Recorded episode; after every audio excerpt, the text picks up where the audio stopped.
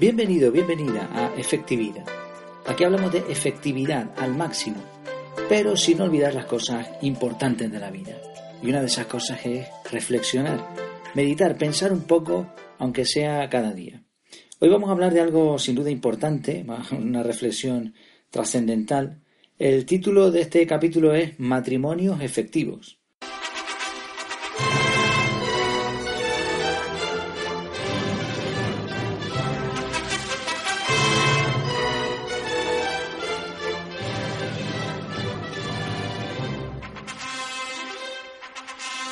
Tengo dudas de si la efectividad es un término que se pueda aplicar a una relación de pareja. Como ya saben, la efectividad es la mezcla ideal de dos conceptos. Uno de esos conceptos es la eficacia, eh, se trata de conseguir objetivos, y bueno, el objetivo del matrimonio podría ser vivir felices, cuidando el uno del otro, en la enfermedad, en la salud, en la pobreza, en la riqueza, etc. Hasta aquí vamos bien. El problema viene con la eficiencia, que consiste en gastar los mínimos recursos posibles sin dejar de conseguir los objetivos propuestos. Y no sé yo, no creo que en el amor se pueda ni se deba economizar demasiado. Dile tú a tu pareja que en el último aniversario el regalo pues es muy eficiente. ¿no? Uf, puede haber problemas ahí. Pero bueno, no hablo exclusivamente de dinero, sino de recursos como el tiempo o la atención.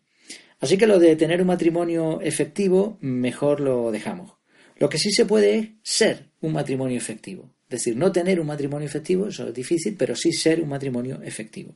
Es decir, que como pareja se consigan muchos objetivos gastando pocos recursos. Pensando en eso, y aquí viene la reflexión, me vino a la cabeza una cuestión que creo que es interesante. ¿Cuántas hazañas en la historia se han registrado a nombre de matrimonio? Si te fijas, la mayoría de los méritos de las grandes proezas se las dan a un personaje normalmente masculino, la mayoría de las veces en pocas ocasiones femenino. También hay casos de hermanos, hermanos varones, que se hicieron famosos, como los hermanos Marx o los hermanos Grimm. Y sí, siempre habrá alguien que diga que detrás de un gran hombre hay siempre una gran mujer. Pero si es así, ¿por qué no se pone el nombre del matrimonio en vez de el del hombre?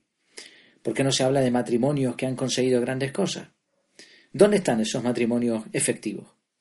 Si usamos la lógica, es razonable pensar que deberían ser incluso más, porque la unión de dos personas que se quieren y que aprovechan sus potenciales puede dar frutos impresionantes. Me gustó una frase de Gordon B. Hinckley. Cuando el perdón va acompañado de amor y respeto, se logran grandes milagros. Bueno, quítalo del perdón, cuando hay amor y respeto entre dos personas se pueden lograr grandes cosas. Criar una familia feliz ya es en sí mismo un logro, claro que sí, pero también es cierto que mucha gente se pone metas un poco más altas, ¿no? Que lograr tener una familia. Sea como sea, la pregunta es, ¿cómo ser un matrimonio efectivo? Hay un enemigo de la efectividad. Evidentemente, para lograr ser un matrimonio efectivo, todo pasa por poner en común los principios, las metas, los plazos y las herramientas, por trazar un plan, por ser un equipo.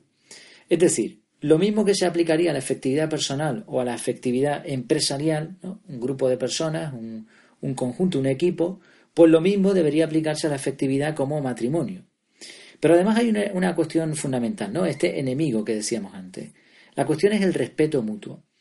En el libro Inteligencia Emocional de Daniel Goleman se habla de los experimentos del doctor Gottman. Este señor se hizo famoso por ser capaz de predecir si un matrimonio duraría más de tres años. En uno de sus estudios, la tasa de acierto fue del 94%. Es decir, este señor, junto con, con su equipo, examinaban, ¿no? Hacían una entrevista de una hora aproximadamente a una pareja y según lo que estudiaban decían, bueno, pues este, esta pareja se va a separar en tres años, en menos de tres años. Y acertaban el 94% de las ocasiones. Esto está muy relacionado con un, con un tema fascinante que son los microgestos, las microexpresiones. Pero bueno, no viene al caso. Te dejo de todas formas el enlace al libro Inteligencia Emocional de Daniel Goleman, que está muy bien. Es, eso, uno de esos libros que te cambia la vida. Lo lees y te guardas un montón de cosas, ¿no? Lo dejo ahí el enlace, tanto en la página efectividad.es, en este artículo, como también en las notas de iVoox. Retomemos la cuestión. ¿Cuál era el factor que determinaba si se iban a separar? El desprecio en forma de críticas y quejas destructivas.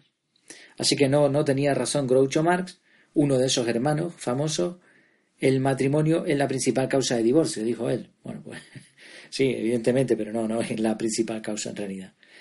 Así que aquí llega la pregunta, ¿cómo lograr ser efectivos en pareja?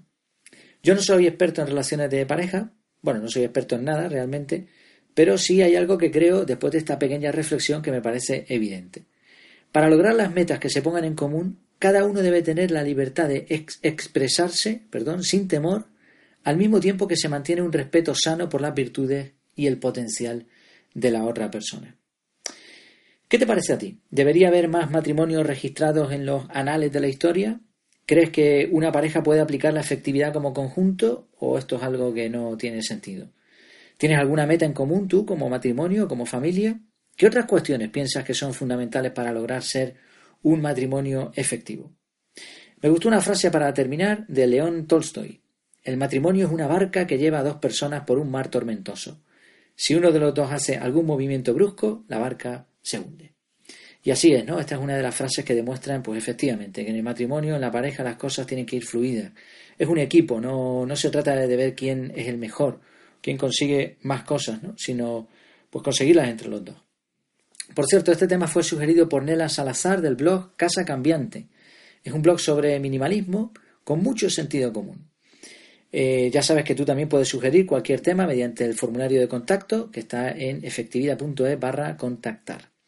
Y hablando de ser efectivo, si quieres serlo, pues suscríbete y recibirás todos los nuevos audios o también en la página web te puedes suscribir a las nuevas entradas o hacerlo por, por Feedly, que por cierto he descubierto hace poco que en Feedly, esa aplicación de la que ya hablamos aquí, te puedes suscribir también a los podcasts y a los canales de YouTube, de tal manera que vas a tener todo, absolutamente todo, en el mismo sitio.